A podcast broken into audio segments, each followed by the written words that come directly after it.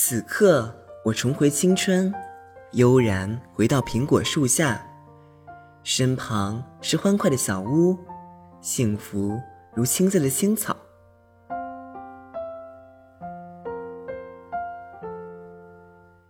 幽谷之上，星星布满夜空，时光任我欢呼雀跃，眼中的盛世一片金黄。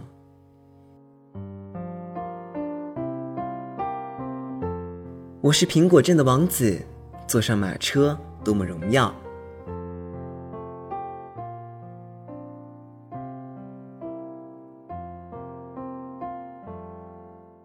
从前，我拥有树林和绿叶，君王般气派，一路雏菊和大麦，沿岸是微风吹落的阳光。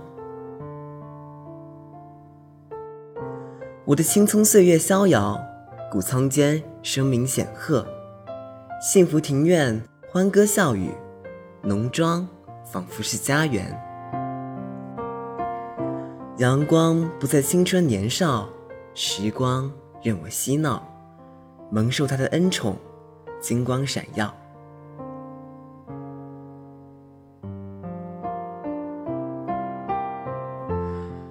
欢迎收听《星星似语》第四期，本期节目。我们将一同走进迪兰·托马斯的诗歌，走进他童年的道场，走进他骄傲的青春，走进他文字里的热诚和爆裂，走进他三十九个春夏秋冬里年复一年的悠长夏日。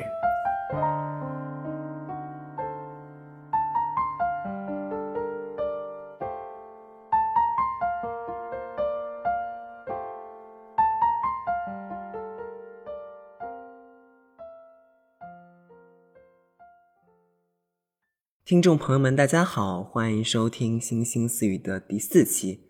我是做一期节目要耗掉半条命的主播小兰。嗯，又好久没录播客了，实在是有点忙，家人们。但总算是没有割掉这一期吧。那在正式开始今天的节目之前呢，先和大家分享三个好消息吧。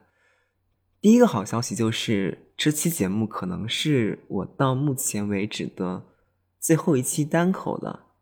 哎，不对，这句话好像是个废话。嗯，就简单来说吧，可能下一期节目开始，我就会请一些朋友和嘉宾和我一起录制了，可能会聊到一些比较接地气的话题，比如说对于大学本科四年生活的回顾啊，比如说在大城市读书生活的一些感触和想法呀。啊，也有可能会聊到一些电视剧跟电影吧，也欢迎想一起聊天的朋友和我说一声啊，然后我们一起谋划谋划，对不对？因为之前一直都是一个人录制嘛，所以包括前期的策划，然后找材料，嗯，写稿啊，准备的都会相对比较充分。在第一期节目的时候，我就说到了。我不是一个那么会接话、那么会聊天、那么会及时的去回应他人，然后表达自己的人。嗯，不过最近可能会好一些些吧。所以前三期节目总体来说，要么都是比较的私人化，要么就是可能会聊的比较深、比较干。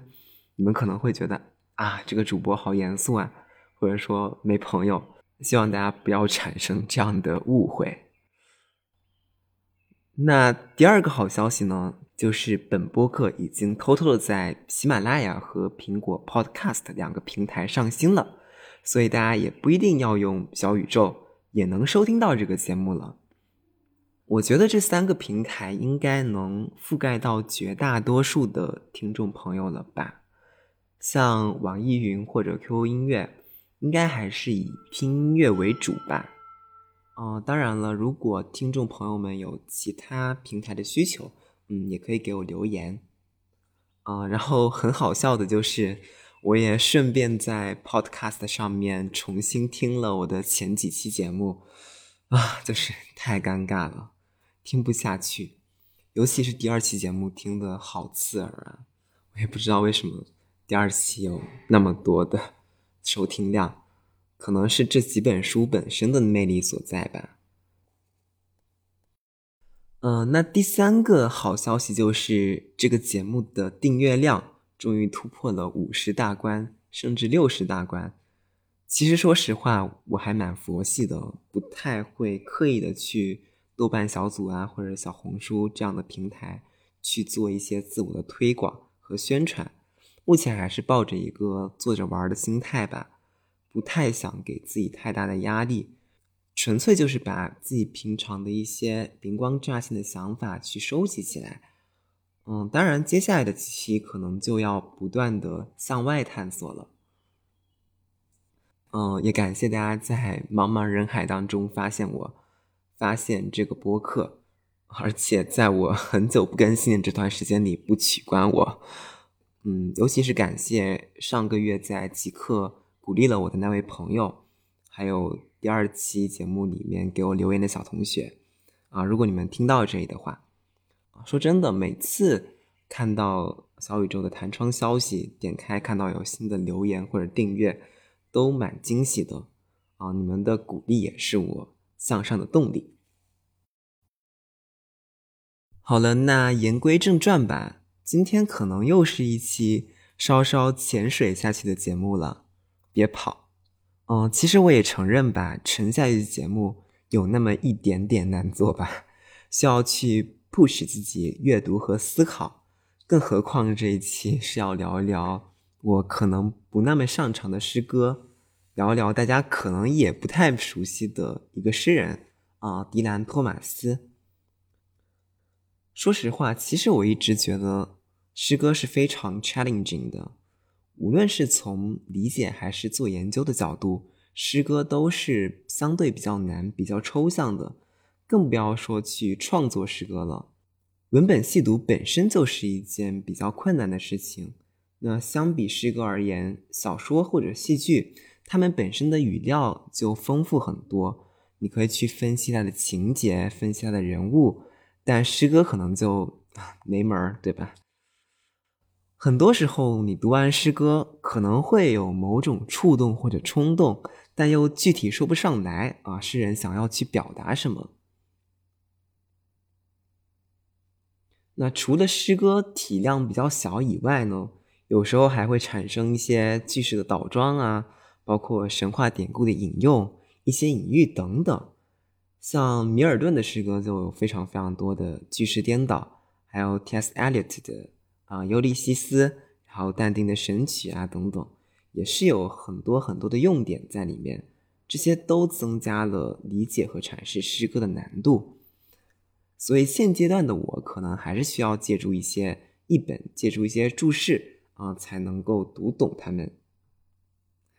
虽然说我是一个英专生吧，但说实话，长期以来啊，我个人对于诗歌的积累，或者说主动的摄取。可能还是以中文的古诗词为主啊，其实不太会主动把自己浸泡在一个西方的诗歌里面去。英文诗歌对我的美学启蒙，可能还是来源于我高中看的一些青春读物。而在大一、大二比较漫长一段时间里，我觉得我对英文诗是处于嗯麻木或者宕机的一个状态的，所以也深知自己才疏学浅。离跳岛的嘉宾啊，或者看理想 App 上的一些老师，都非常非常的遥远，但还是鼓起勇气来，先迈开这一步去做这么一期节目吧。那在准备这一期的几天里呢，刚好还看到一个我很喜欢的微博博主，也是临近毕业嘛，他发了这样一条微博，说他刚读大学的时候学到很多精深的理论。就急着用它去解构生活，结果反而失去了对生活的兴趣，陷入到一种虚无当中。所以，我想学术研究是一方面，但是当我们去回归生活的时候，可能还是需要去软着陆的，需要去抓住生活的实感。所以，虽然我自己也积累了一些理论和方法，而且这一期也确实参考了一些文献。但总体来说，我还是希望尽量在我的这期节目当中，不要过于的学院派，还是从一个普通读者的视角去抒发一些个人的感触和想法吧。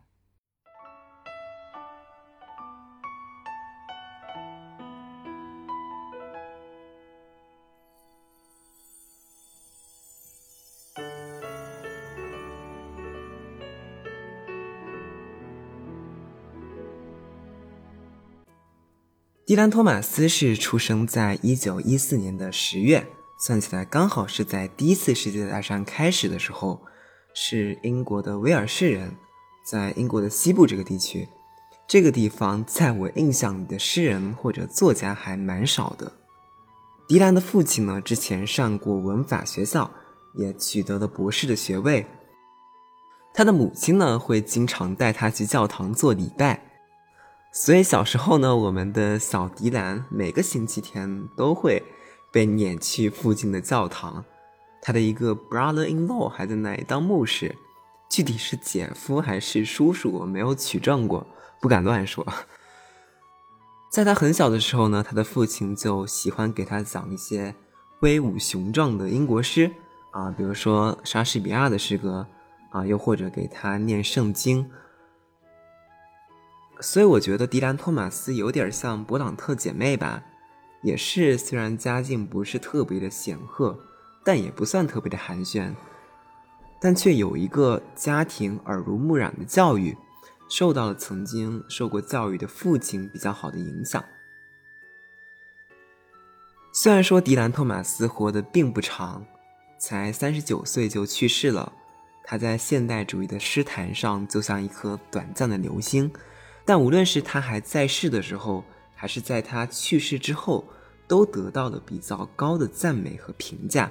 不像一些作家，尤其是女作家，可能过了几十年之后，他们的文稿才被重新挖掘出来，他们的才华才得到后世的认可。当然，很多人认识迪兰·托马斯，可能还是在诺兰导演的那部特别著名的电影《星际穿越》里面。引用了他著名的诗歌：“不要温和的走进那个良宵，或者叫不要温和的走进那个良夜。”这个可能是很多人非常熟悉的。但其实，像美国的诗歌音乐家，啊，也是诺奖得主 Bob Dylan，他也很喜欢迪兰·托马斯，他的艺名就是借用了 Dylan，也能看出他对迪兰·托马斯的喜爱。那目前呢，国内对迪兰·托马斯的诗歌最新也是最著名的译者，可能是海岸先生。他翻译了一本《迪兰·托马斯诗选》，收录了他在一九三四年到一九五二年的诗歌。呃，同时还写了一本《迪兰·托马斯诗歌批评本》。当然了，更早还有一些其他的译者也零零碎碎的翻译了一些诗。但我今天主要采用的还是海岸先生的译本，啊，当然也会参考在豆瓣上啊公众号上的一些其他的翻译。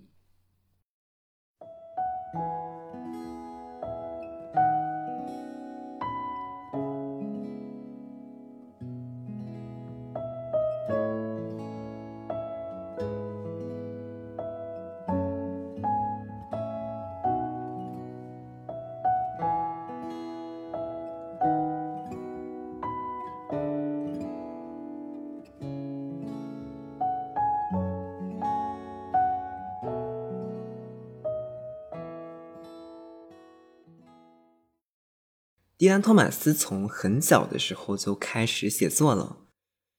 一九三四年，当时才二十岁的迪兰就出版了他的第一本诗集，叫《诗十八首》。这本诗集一经发表就轰动一时，一下子获得当时很多批评家的赞美。其中有这么一篇叫《我看见夏日的男孩》，是他在十九岁还没有满二十岁的时候完成的。确切来说，是在一九三四年的四月。这首诗的一开头呢，就描写了一幅非常奇幻、有点像末日的场景。我看见夏日的男孩正在毁灭，金色家园无比荒凉，沃土冻结，没有一丝的丰盈。他们携带着妙龄少女，热情融化冬天里冰封的爱情。汹涌的波涛淹没满仓的苹果。这里提到了很多很多的元素，包括荒凉的金色家园、冻结的沃土啊，还有像汹涌的波涛淹没满仓的苹果。其实是很容易让我们想到圣经里的亚当跟夏娃，伊甸园他们偷食禁果啊，包括后来诺亚方舟的故事。那这首诗其实是描绘了男孩的一生，更确切来说是描绘了在生死两极之间不同人生阶段的男孩。有刚出生的男孩，成熟的男孩，走向死亡和毁灭的男孩。在这首诗里面多次出现了 “pose” 这个单词，就可以理解成生死两极。而且 “boys” 在呃威尔士方言里面其实也可以代指不同阶段的男子，所以说翻译成“我看见夏日的男子”会不会更好呢？我也不知道。那在这么多不同阶段的男子当中，其中给我最大震撼的是刚刚出生的男孩，更准确来说应该是正在出生的男孩，是在原诗的第一节，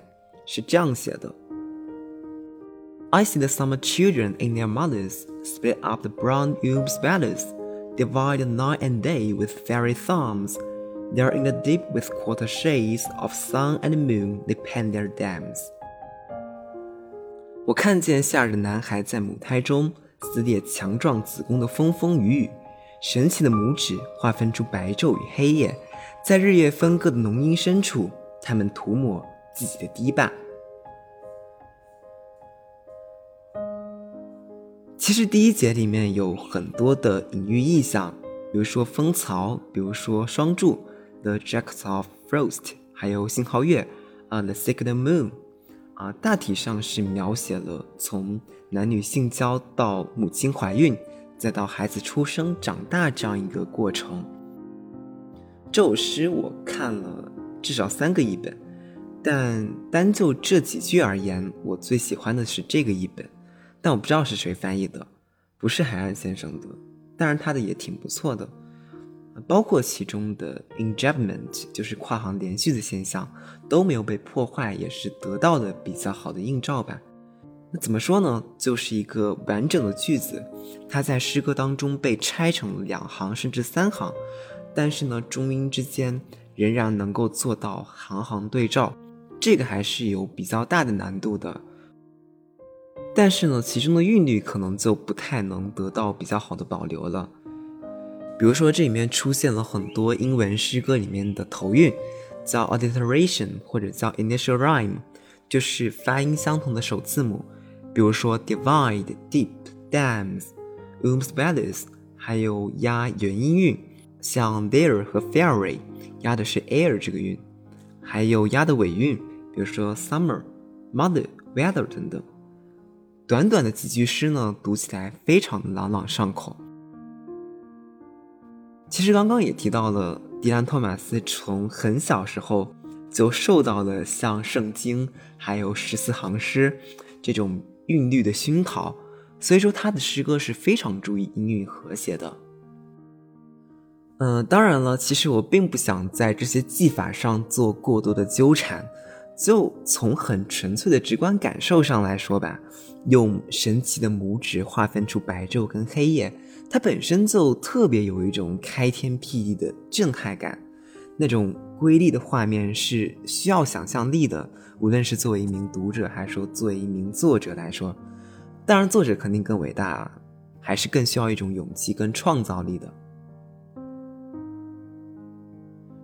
那除了 divide night and day 划分日夜以外呢，我也注意到这首诗当中还有很多相互碰撞的元素。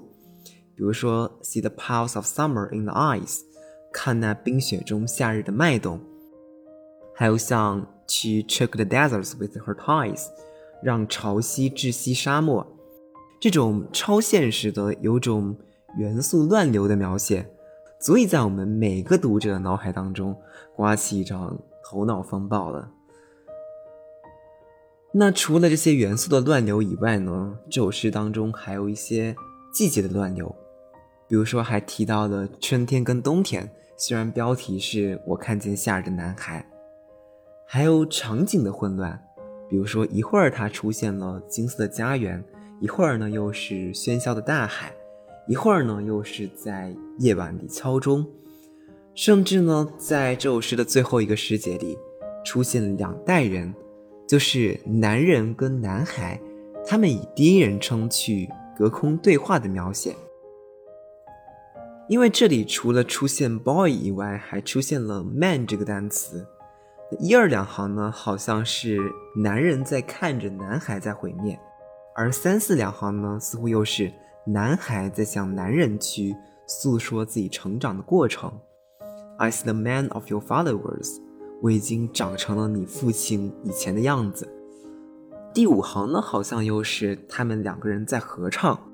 We are the sons of flint and pitch，我们是碎石和沥青的子孙。而这首诗的最后一句呢是 Oh, see the poles are kissing as they cross。Poles 刚刚也提到了，一般用来指南极和北极，那这里呢就是生死的两极。而 cross 这个单词除了交叉交错以外，还有交配的意思，所以这句话好像是在说男女就是夏日的男孩跟妙龄的少女在融合，又好像是在说两代人。那么擦肩而过，命运在交汇的那么一刹那，生跟死也在亲吻。总之，真的很神奇。这些词语的双关跟比喻，包括字句的铺陈，在领悟之后会觉得特别特别的巧妙。我看完翻译跟注释以后，就觉得，啊，虽然翻的已经很好了，但还是会不可避免的磨损到一些原语言当中精华的东西。也是挺无奈的一件事情吧。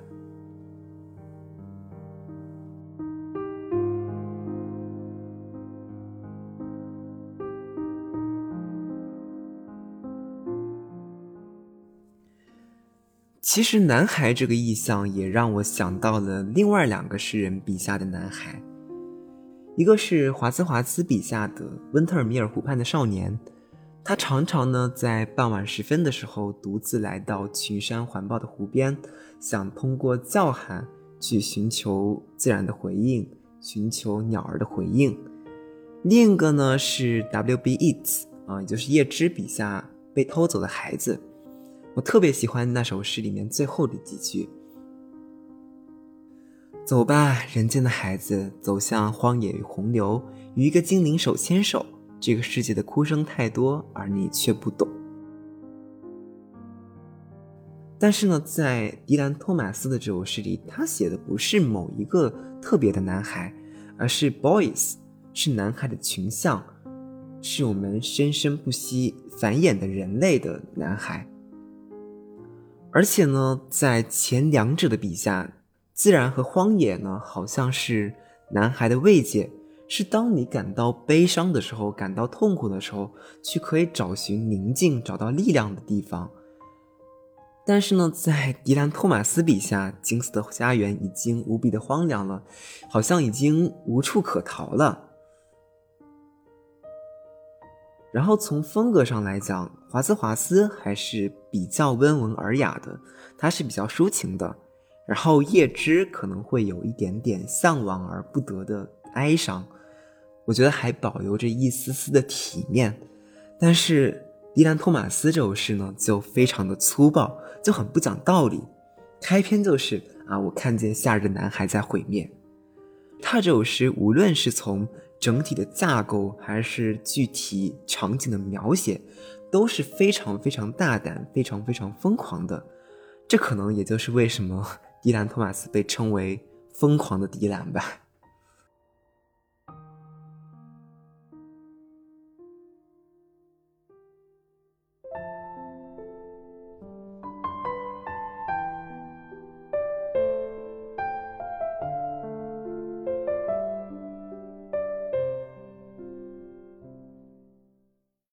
其实我看见夏日的男孩，并不是迪兰·托马斯最早的作品。早在一年前的一九三三年四月，他就写了一篇同样特别狂放的作品，叫《而死亡也一统不了天下》。当年五月经过修订之后呢，是发表在了当时的《新英格兰周刊》，这个应该才是他最初的爆款。但是不知道什么原因啊，是被收录在了他的第二本诗集。诗二十五首里面，这首诗呢，它同样有一个相当霸气、相当豪迈的开头，特别的让人为之颤栗。那我读一下吧。而死亡也一统不了天下，赤裸的死者一定会与风中的人、西天的月融为一体。他们的骨头被剔尽，胫骨又消逝。壁轴和桥下一定会有星星。纵然发了疯，他们一定会清醒；纵然坠入沧海，他们一定会复起；纵然情人会失去，爱却会长存。而死亡也一统不了天下。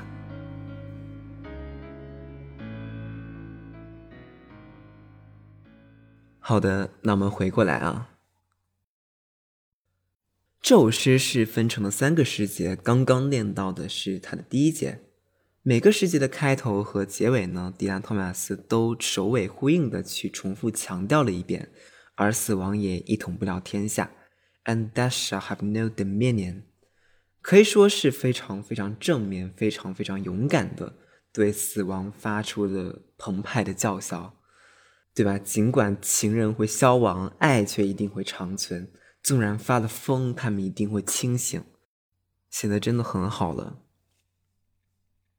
我觉得这首诗比起前面一首会显得更直白一点，没有那么多圣经、那么多神话的影子，也没有太多隐喻的意象。但是呢，我仍然能够在他这首诗的措辞里面看到一种两极在撕扯，比如说发疯 （mad） 和清醒 （san），比如说坠落。Think 和复起，rise again，比如说失去和长存。在这首诗当中，当时还很年轻的迪兰·托马斯，他就已经很露骨的表达了对死亡的蔑视，也赞扬了生命的一种韧性。他觉得死亡是不可能战胜生命的，至少生跟死是形成了某种对峙的，哪怕个体的生命会消亡。但是，一种更为深厚、更为广阔的存在，就比如说爱，会战胜死亡，会让生命达成那种永恒不朽。永恒应该是超越死亡的。这首诗相对来说比较的短小，比较的直抒胸臆，我觉得还蛮适合朗读的。当然，一方面也是因为诗句的反复吧，另一方面也有各种各样韵律的和谐。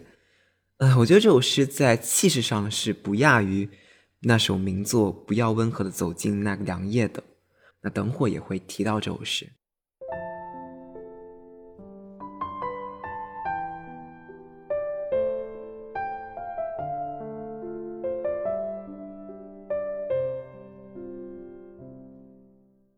其实除了诗歌以外呢，迪兰·托马斯还写了一些散文。主要是在二战期间以及他临终前的那几年。二战那几年，迪兰·托马斯过得还是比较辛苦的，因为需要给家庭维持生计，所以还曾经给电影写过脚本等等。在一九三九年呢，他出版了第三本诗集《爱的地图》，同时呢，也出版了一些短篇小说。第二年呢，也就是一九四零年的时候，还出版了一本半自传体小说集，叫《一位青年狗艺术家的肖像》，写的是他在威尔士的一些童年的回忆。啊，在书名上呢是模仿了乔伊斯的那本《青年艺术家的肖像》。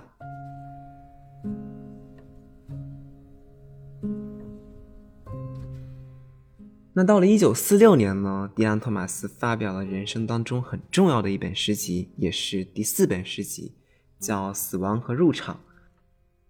这本诗集算是他诗歌生涯的又一个小高潮了，在当时又引发了比较大的轰动。在这本诗集当中，有这么一首相当著名的生日诗，啊，就是顾名思义嘛，就是在生日当天写的诗。叫《十月之诗》或者叫《十月现实》，是在一九四四年写的，也就是他三十岁那一年。迪兰·托马斯是出生在十月，其实他给自己写过挺多的生日诗的，在他十几岁、二十几岁的时候都有写过，包括在五年后，也就是他三十五岁的那时候，又写了一首，也是写给自己的，但是都相对而言不是那么出名。那这首诗的开头第一句呢，就听起来很让人不解。这是我迈向天国的第三十个春秋。是的，你并没有听错，原诗也的的确确用的 “heaven” 天堂这个单词。我们可以这么理解吧？可能 就是迪安·托马斯，他把人间当成了天堂，又或者他把出生的那一瞬间当成了死亡的节点。我觉得有一点点在照镜子的感觉。总之呢，在迪兰的眼中，“heaven” 这个暗示着死亡的词，被赋予了生存的含义，被赋予了出生的含义。那这首诗的想象也是非常非常奇幻跟天马行空的，它出现了三种季节的变换。最开始呢，他写的是春天的云雀在云海里翱翔。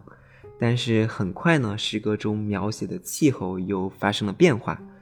嗯，我也读一下吧。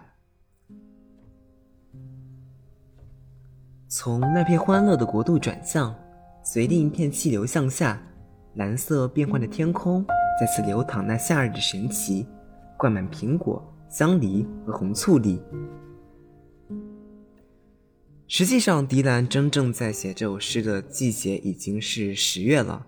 因为是在他生日那天嘛，所以他在诗的末尾，所有的想象、所有的幻境，又纷纷的被打破了。嗯，山下小镇的叶子呢，又沾染了十月的血色。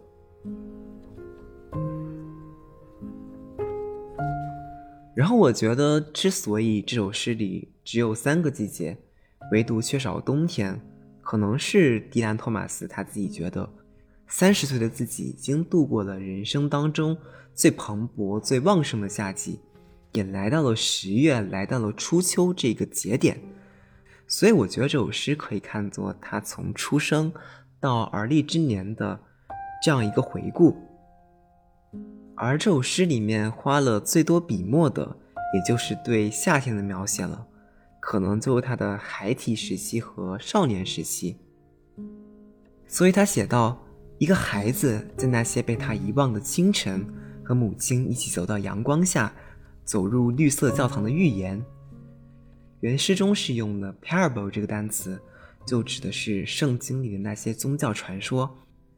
那这就是他童年时期很真实的一个刻画跟写照了，对吧？小迪兰拉着他妈妈的手去教堂里做礼拜、听祷告。啊，接着呢，他又写道。一个男孩在逝者聆听的夏日里，像树林、像石块和弄潮的鱼儿，低声倾诉他内心欢乐的真情。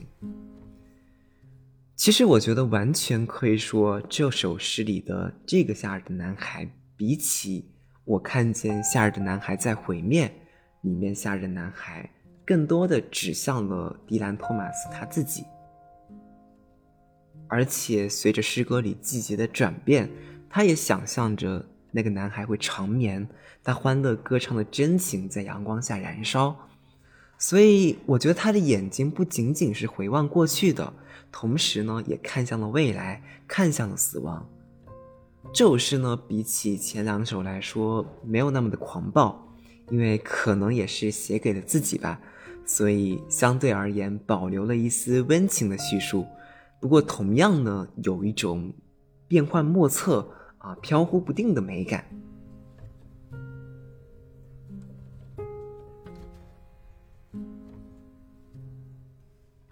这首诗还有两句话我特别喜欢。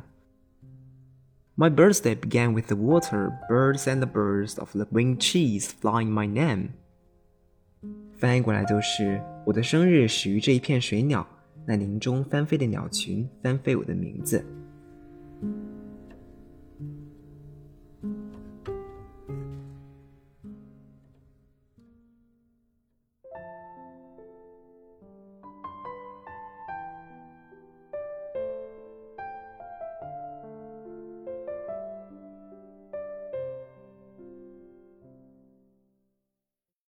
如果说十月现实是对三十年生活的一整个回顾的话，那么接下来这首《羊齿山》（Fon Hill） 就更多的是迪兰对于自己童年时期的回忆了。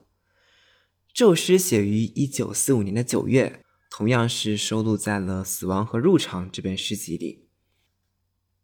这首诗是我接触到的迪兰的第一首诗歌，也是最喜欢的一首，所以也在最前面的开头朗诵的一部分。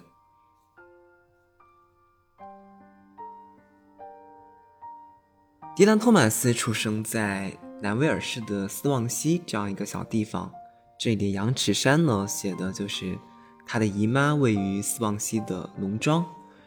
小时候放暑假呢，迪兰经常来到这个地方和姨妈一起度假消暑。这首诗给我的感觉就是特别特别的明快和温柔。他描述了一个梦，梦里呢，迪兰回到了家乡的农庄跟草场，他在阳光下奔跑，去爬上栖满燕子的阁楼。时光让他欢呼，让他游戏，让他攀爬，让他灿烂。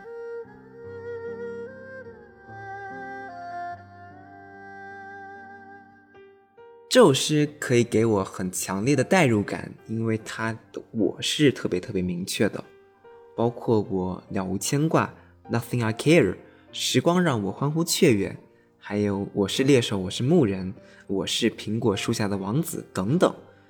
那这里的苹果树这个意象也同样指向了圣经雅歌当中男欢女爱的描写，包括还直接的点到了那一天属于亚当和少女。然后它的整个风格也是特别特别亮丽、特别特别畅快的，就像在描述一幅画一样，特别的生动和鲜艳。那在迪兰这首诗描述的这幅画里呢，是有着两种主色调的，也是两个迪兰用的很多次的词，一种是第二行中出现的 green 绿色，是青草跟树木的颜色嘛。所以我觉得更多的指向了生机盎然的春天，跟盛夏这样蓬勃旺盛的季节。另一个呢是 golden 金色，可能更多的是稻谷的颜色、麦子的颜色啊，当然也是阳光的颜色。我觉得更多会指向夏末秋天这样的收获的季节。所以诗里面有这样一句：孩子们从青翠趋于金黄。我觉得写的就是迪兰从少年长大成人，开始步入衰老的这样一个过程。如果把整首诗比作一个梦的话，那么结尾是梦醒时分嘛？很多人会觉得诗歌的结尾梦醒了，所有的幻想泡沫都破灭了，可能是有伤感在里面的。但我觉得也并不尽然吧。我非常非常喜欢它的结尾两句：“Time held me green and dying, though I sang in my chance like the sea。”这里的 chance 一般有两种理解，一种是理解成大海的潮汐，是一个比较生僻的意思吧。啊，另一种呢就是它的一般意，就是镣铐锁链的意思，所以也就分别产生了两种的翻译方法，可以比较一下。一种是海岸先生译的，时光握住我的清脆与死亡，纵然我随大海般的潮汐而歌唱。那潮汐的起起落落呢，就有一种循环律动的感觉，可能会更好的表达迪兰托马斯的生死观。但是呢，我还是更喜欢他的另一种译法：时光赐我青春与死亡，尽管我戴着镣铐，依然像大海一样歌唱。虽然可能相对来讲并不是那么忠实原文吧，但我觉得这样一种译法，更有一种冲破时间的枷锁，去和死亡搏斗，去争取自由的一种抗争和反叛的精神。当然，“low” 这个单词也确实表达出了一些无奈、一些感伤，所以也见仁见智吧。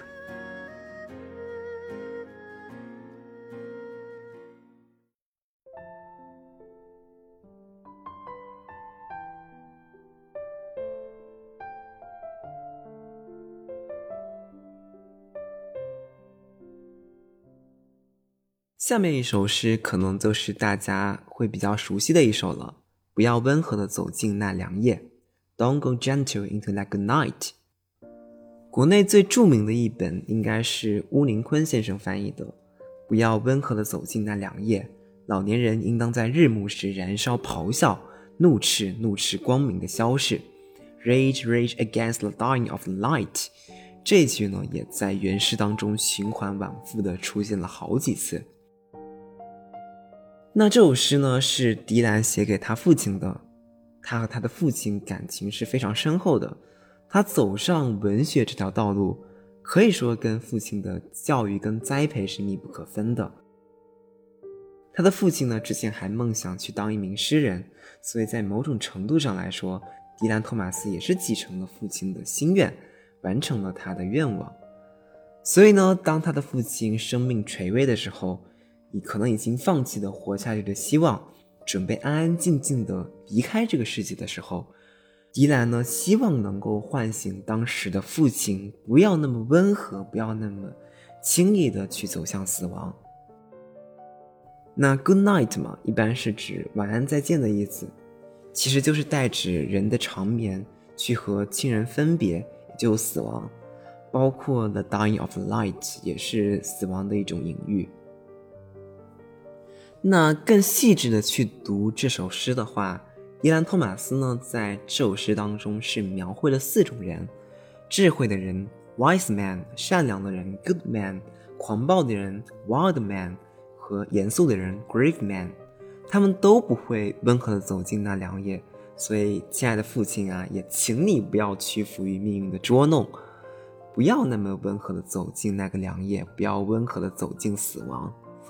这里呢，还有一个嗯挺有意思的双关，嗯，就是 grave man，呃，严肃的人，肃穆的人，但是他们两个单词拼合在一起，再把那个 e 改成 a，嗯，graver man 指的就是不平冤情的意思，所以也有种对父亲的命运啊不太公平的自己的一种不甘跟怒斥在里面吧。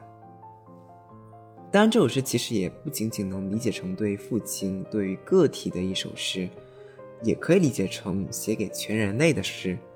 个体的命运也是可以投射到集体的命运里的，所以也不难理解吧？为什么像《星际穿越》这样探索全人类命运的电影会采用他的这首诗歌作为中间的穿插？当然了，那部电影也是描述了父亲跟女儿之间的。情谊吧，而且呢，这首诗还是采用了一种结构很优美的十九行双韵体，叫维拉内拉实体，读起来呢同样非常的朗朗上口。再加上它本身的用词本身的语言非常的雄壮，非常的有力量，所以可能也有点点像早期中世纪那种乔叟时期的英雄双行体吧。《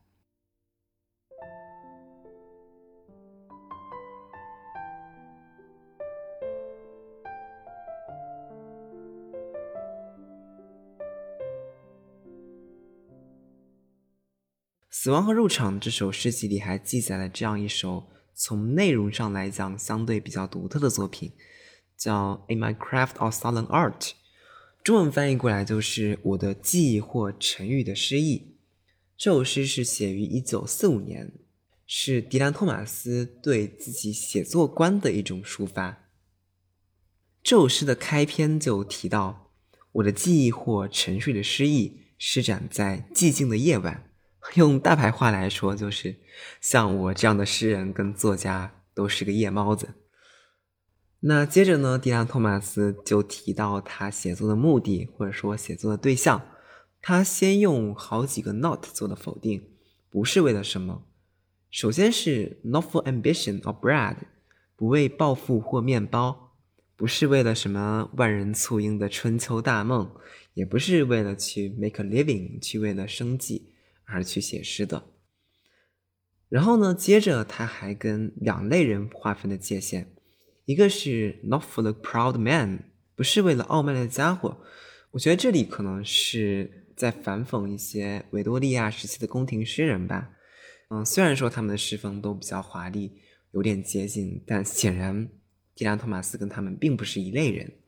另一个是 Not for the towering dad，不是为了高耸的逝者。那 towering Dad 联系的远一点，还可以指那种名声显赫但是已经死去的大人物，所谓的往圣先贤。那近一点呢，可能是在二战当中死去的一些大将军、一些名人。迪安·托马斯也不是为了他们而去写诗的，所以我觉得他在这里还是在刻意的避免诗歌的政治作用或者说教化作用的。那迪兰·托马斯到底是在为谁而写诗呢？原诗里是用的 “lover” 这个单词。这个词的理解就是全诗的关键了。我觉得还是就当成情人或者恋人吧。虽然海岸先生是翻译和理解成了广义的爱好者，但延伸一下，我觉得就是指那种有着美好情感的普通人。虽然说这些普通人未必就会在意，未必就会理解诗人的才华，也未必呢能够给他提供所谓的面包。但是呢，诗人就是为千千万万的他们而写作的，为了内心深处呢极其普通的回报。这个也有点点像《抒情歌谣集序》，就是华兹华斯写的，当中提到的 ordinary people 跟 common things，就是普通的人跟普通的事，有点点像艾米丽·狄金森所说的，从寻常意义中提炼不凡之道，嗯，distill amazing things from ordinary meanings。而这些恋人呢，这些普通人呢，他们是怀抱着岁月的哀伤的。原诗里用的 “arm” 这个单词，这里也是一个双关，啊，既可以指双臂啊，同时呢又有武器的意思，也可以呢指代这个战争。其实也是暗示了二战对于普通民众带来的伤痕。所以，其实二战的阵痛还是给迪安·托马斯的诗歌带来了一定的影响的。嗯，包括当时他还写了不少祭奠诗，去祭奠啊在二战中死去的人物，当然不是那种大人物。比如说有一首叫做《拒绝悼念在伦敦大火中被烧死的孩子》，这首诗也挺值得一读的。那到了这个阶段，他的诗歌也摆脱了早期那种虚幻迷离的色彩，少了一些隐喻，变得相对来讲呢。比较直白和现实。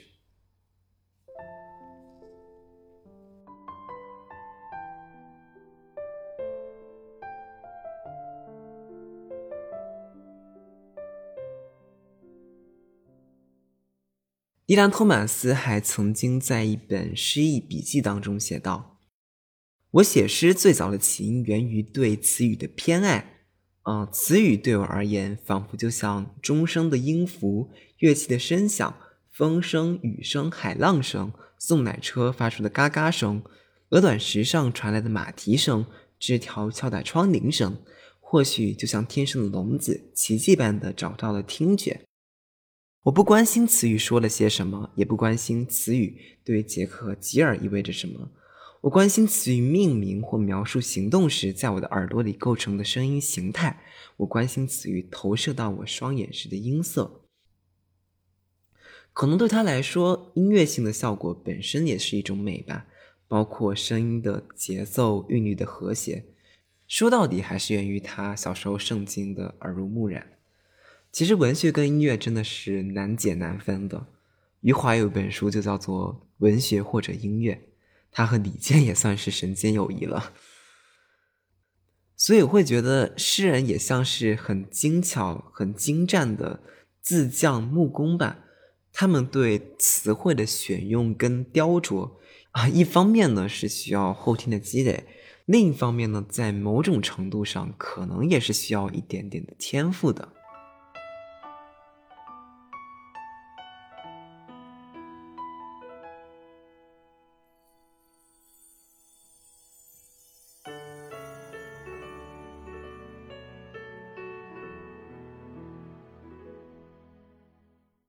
其实，在迪兰·托马斯那个年代，那些现代派的作家和诗人是普遍去大众化的。他们可能更多的会比较在意诗歌这种艺术本身，更想去做诗歌艺术的开拓者。所以就产生了很多在结构或者形式上的创新。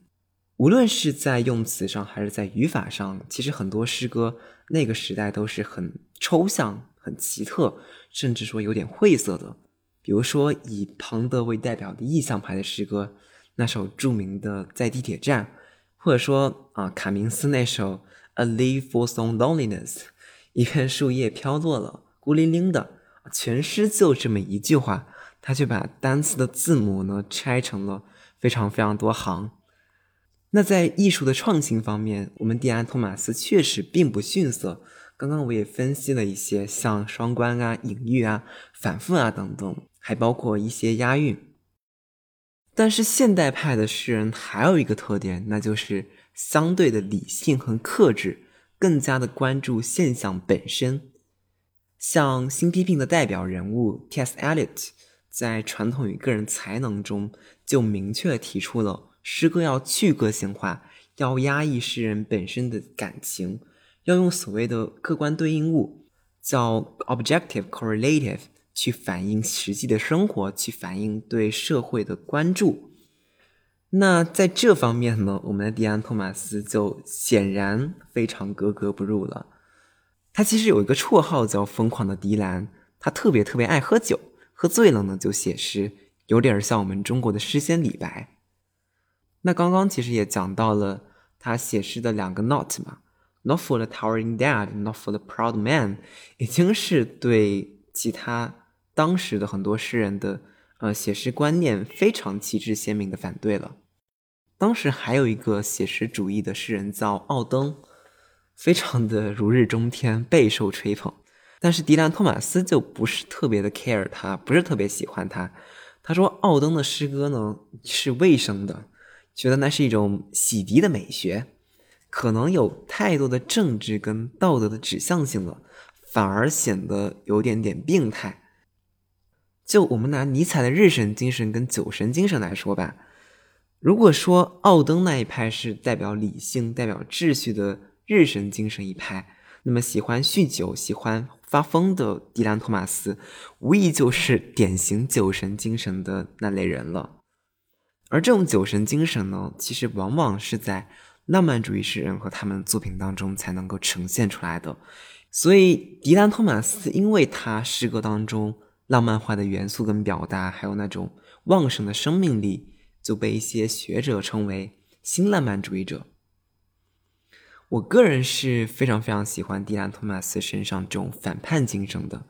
我觉得他敢于在时代的潮流当中发出一些不一样的声音。有一句评论是这么说的：“他以酒精为燃料，点燃转瞬即逝的灵感激情，摇摇欲坠的蹒跚于创作的火山口。”我觉得说的特别好，他就是用浪漫主义诗人，可能还更接近于撒旦派诗人，就是拜伦、雪莱和济慈那种不疯不傻不沉默的姿态，用一种看起来非常离经叛道的表达，用那种超自然的想象。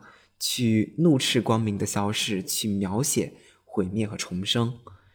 正是这种非理性的想象，给读者带来了一种很强烈的冲击感跟震慑感，从而呢，深深的击中了读者的内心。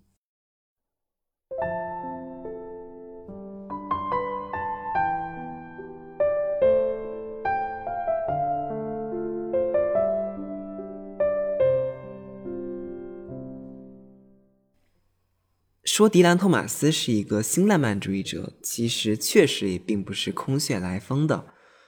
对于托马斯来说，可能一个很重要的浪漫主义的诗人就是威廉·布莱克啊，威廉·布莱克。他有这么一首诗叫《The Marriage of Heaven and Hell》，翻译过来就是“天堂跟地狱的婚姻”。其中有这么一句叫 “Without contraries is no progression”。直白一点说，就是没有对立、没有矛盾的事物就没有进步。那 progression 这个词呢，后来就被引申成 progress politics 进程诗学。很多学者都把迪安·托马斯的诗学观归纳成了进程诗学。那从刚刚这句诗里面也能感受到，进程诗学其实就是正负两极的冲撞、矛盾事物的碰撞。然后在这种碰撞中上升、演进、取得进步。那进程失学其实也就代表迪兰·托马斯的生死观。我们常常会觉得人死是不能复生的。莎士比亚说：“To be or not to be, that is a question。”生存还是毁灭，这是一个值得思考的问题。就好像生跟死是两个极端的选择，是一枚硬币的两面。但是从刚刚我们读到的这么多首关于生跟死的诗歌里面，迪兰·托马斯却透露出了这样一种观念：他觉得生跟死是交织在一起的，是可以相互转化的。生者可以死，死者也可以生。我觉得是有一种。道家的轮回观在里头的，就是脱胎换骨，得道升天，然后来世会得到福报。那这其实也让我想到了上学期读到的一首华兹华斯的哲理诗，叫《A Slumber Did My Spirit See You》，安眠封闭了我的灵魂。这首诗的开头呢，写到了人世的恐惧已经忘却殆尽，看起来写的是死亡，写的是长眠。但是呢，标题中的 slumber 这个词又指的是那种孩子们香甜的小睡。Golden Slumber 还是一个电影的名字，叫《金色梦乡》，所以它也可以有另一种解读，未必呢写的就是人到暮年，可能是一个孩子在做梦呢，对吧？那除了生跟死之外啊，刚刚好几首诗也提到了有很多很多这种矛盾的意象。比如说太阳和月亮，大地和天空，然后而死亡也不能一统天下中的疯狂和理智，下沉和上升，失去和长存。从比较专业一点、比较学术一点的角度来说，我们会用 Blake 诗中当中的 contraries 相反的事物，或者也会用 paradox 那种悖论或者矛盾的事物，又或者用 ambiguity 这一种模棱两可的状态。应该也是可以的。那正是这种矛盾、这种对立元素的交织跟碰撞，构成了迪兰·托马斯诗歌当中的张力。所以，《新京报》的文化客厅里，他把迪兰·托马斯的诗歌比作了一个魔法熔炉啊，我觉得也是特别特别有道理的。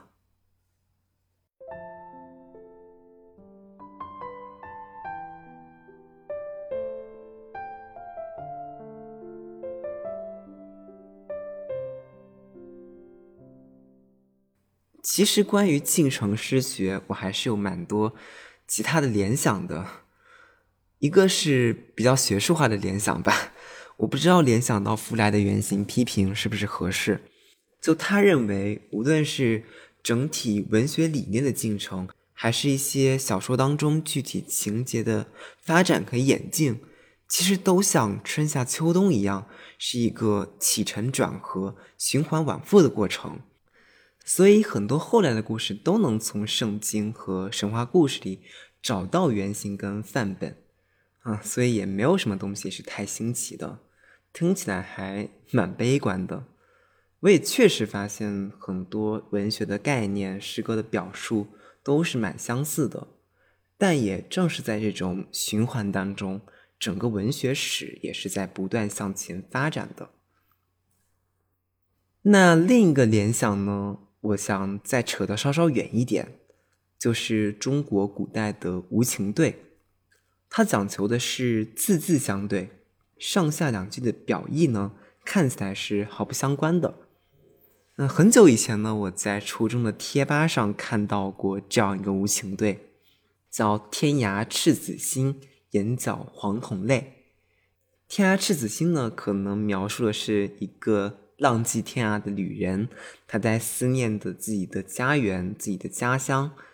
那眼角黄铜泪呢？可能是一个牧童的形象，他在哭着，可能是在哭自己破碎的家园，也有可能是在哭着和自己分别的父母跟哥哥。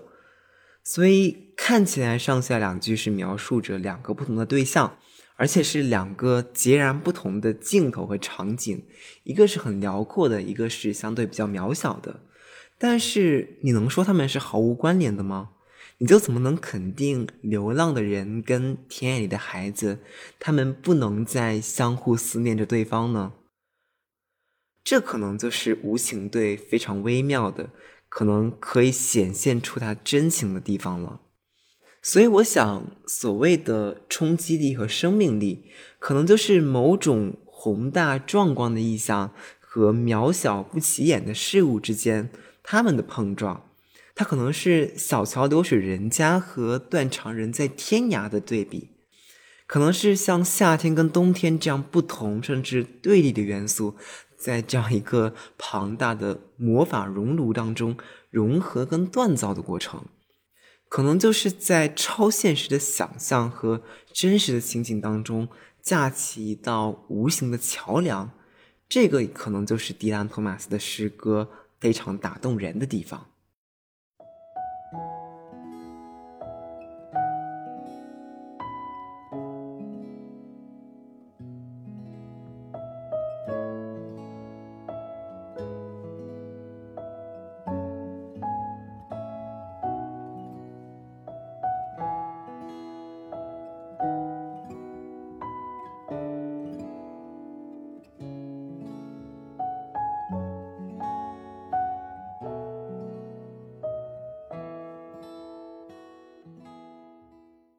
那也请允许我再聊一点点的题外话吧，那就是“死亡书写”这四个字。前段时间网传了一篇特别火的文章，叫《中文大概的确已经死了》，里面讲到了一些互联网给简体中文带来的一些侵蚀吧，比如说导致语言整体的变得比较低龄化，变得更加隐晦，变得更加戏谑。导致呢失去了它一些原本的生命力和美感。当然，评论区也出现了很多不同的意见，也有很多名人站出来去反驳，觉得是不是矫枉过正了，或者说太悲观了。那我注意到其中有这么一点是和今天的主题有点相关的，就是他提到了现在对于一些敏感词的避讳，就是在。网络平台发东西的时候，只有把“死”这样的词换成口，或者替换成拼音，换成同音字，才能够顺利的过审。这真的很真实。包括我自己在想这一期标题的时候，也有点小心跟害怕，就是“死”会不会有点太负面了？但是我最后还是选择了保留。那对于“死”这个词呢，我们往往会采用一些委婉语。比如说仙逝啊、归西啊等等，都能够间接的去表达死亡。虽然说西方也有一些吧，但相对来说，嗯，从古以来，中国人都是相对比较含蓄、比较收敛，然后比较克制的。但是古人也说过“死生亦大矣”，生和死都是非常非常重要的人生大事。死亡呢，是一个沉重又宏大的主题。我还是觉得，我们并不能刻意的去逃避死亡这两个字，更不能逃避对死亡的讨论。就像我们不能缺失对于爱的教育，对于性的教育，我们也不能缺失对于疼痛的书写、对疾病的书写和死亡的书写。哪怕他们听起来可能有点难以启齿，我们也仍然需要，而且有必要采取一些。相对严肃的表达方式，但是如果说文字跟话语本身就遭受阉割了，那就一定会导致个体的一些差异化的书写或者表达遭到限制，导致呢最后全部人都用一些萌化、用一些幼稚化、儿童化的语言去退回后撤到一个相对安全的领域。不愿意去写，也不愿意去说，那就更不愿意去想了。我觉得这是一个需要我们去警惕的事情，因为这不仅仅会妨害一些严肃的探讨，而且对于艺术、对于绘画、诗歌、对于文学来说，也是一个非常大的局限。我觉得这可能是很多驳斥那篇文章哗众取宠的人都忽略到的一个点。啊，可能说的有点远吧。再说就可能会牵扯到一些比较宏大、比较微妙的话题了。那我们回到迪兰·托马斯吧。我觉得他用他的诗歌告诉我们：死亡从来不是生的对立面，甚至它可能并不是生的一部分。在迪兰·托马斯的诗学观里，生跟死是相互交织、相互扭打在一起的，可能一起构成了一个闭环的圆。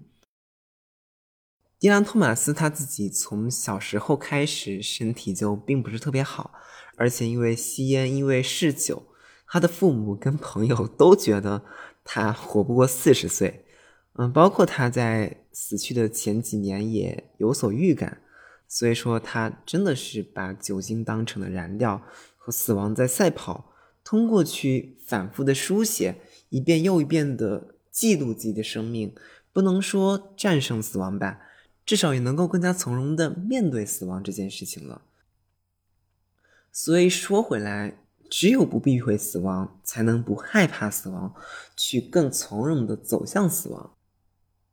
我们只有直面死亡的庄严跟肃穆，才能够在下坠当中找到那种上升的力量。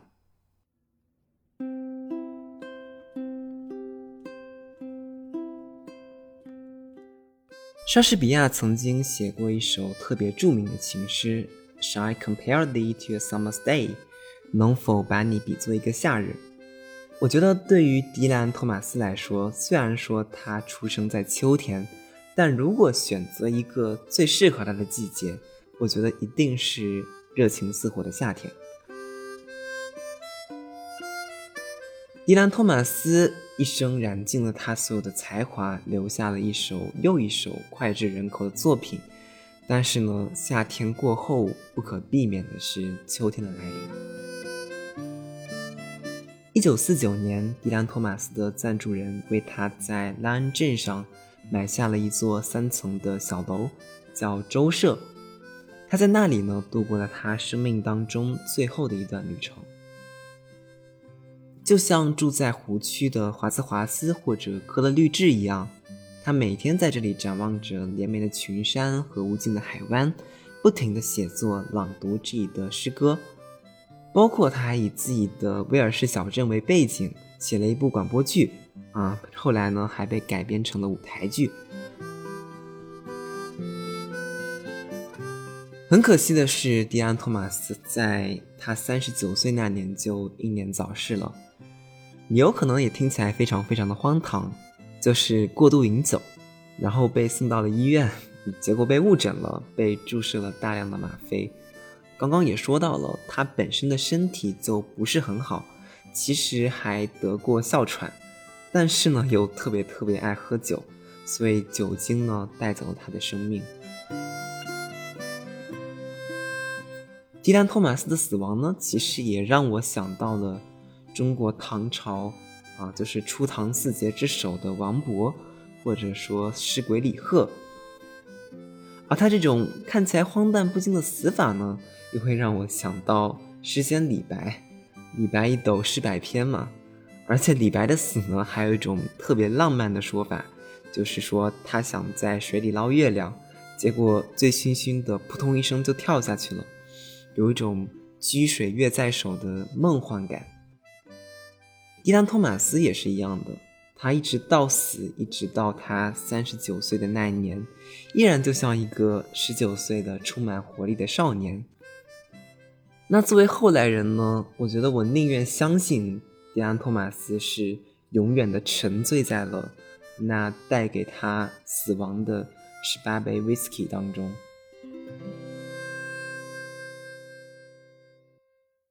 好了，那以上就是本期星星私语的全部内容了。嗯，先别走啊，也和大家预告一下已经写在我的日程表里的两期节目规划吧。可能又要浮上水面来透透气了。可能我的节目就是在这种沉与浮的状态之间来回变换，嗯，包括在满足听众和取悦自己之间达成某种平衡吧。一期是关于毕业的，我希望我能邀请到两三个同学来一起聊聊天，应该能保证一个线下面对面的录制吧。另一期可能是关于爱情的。嗯，我有打算请一个我很喜欢的我们学校的心理老师来做客，应该是远程录制，嗯，希望能够顺利吧。当然也有可能做个临时的调整啊，啊，谁知道呢？不过还是可以敬请期待一下，等我答辩完我的论文，一定好好准备。那这期节目就先到这里啦，感谢你的收听，拜拜。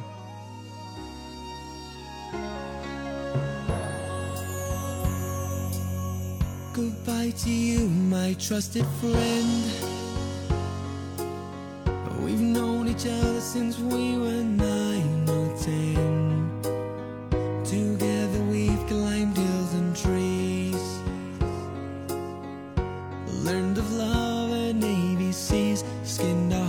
And skinned our knees. Goodbye, my friend, it's hard to die. When all the birds are singing in the sky.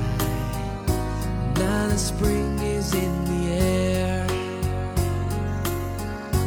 Pretty girls are everywhere. Think of me and I'll be there. We had joy, we seasons in the sun. But the hills that we climbed were just seasons at a time. Goodbye, Papa, please pray for me. I was the black sheep of the family. You tried to teach me right from wrong. Wine and too much. Wonder how I got along. Goodbye, Papa, it's hard to die. When all the birds are singing in the sky. Now that the spring is in the air.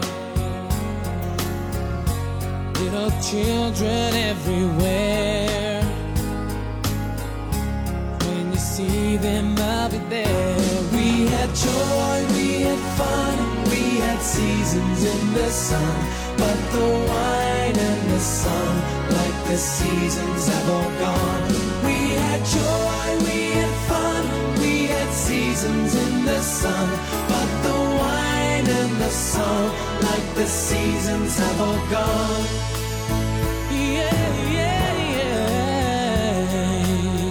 Goodbye, Michelle, my little one. Gave me love and helped me find the sun. And every time that I was down, you would always come around and get my feet back on the ground. Goodbye, Michelle, it's hard to die. When all the birds are singing in the spring is in the air. With the flowers everywhere. I wish that we could both be there. We had joy, we had fun, we had seasons in the sun. But the hills that we climbed were just seasons at a time. We had joy, we had fun, we had seasons in the sun. The seasons have all gone. We had joy, we had fun, we had seasons in the sun. But the wine and the song, like the seasons have all gone.